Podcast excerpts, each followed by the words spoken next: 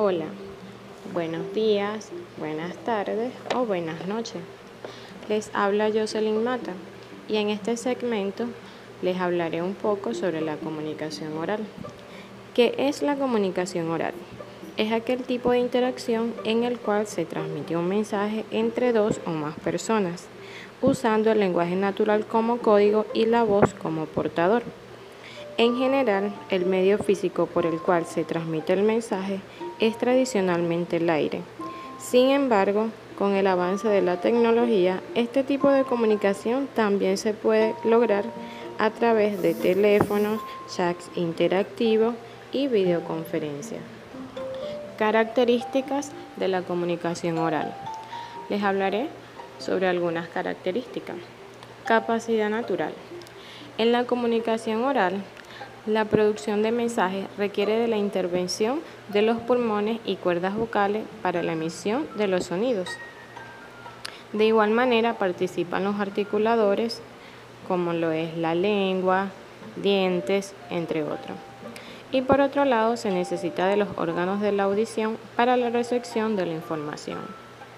Bidireccionalidad. Se necesita de por lo menos un emisor y un receptor. Carácter fugaz. Requiere que el emisor y el receptor ocupen la misma posición temporal al momento del acto comunicativo, es decir, que se produzca la retroalimentación dentro de un plazo corto de tiempo. Contexto informal. Debido a la fugacidad de su carácter, en la mayor parte de los casos las conversaciones no se pueden comprobar, es decir, que no dejan registro. Por eso, la comunicación oral no se usa con mucha frecuencia en circunstancias formales. Errores de desempeño.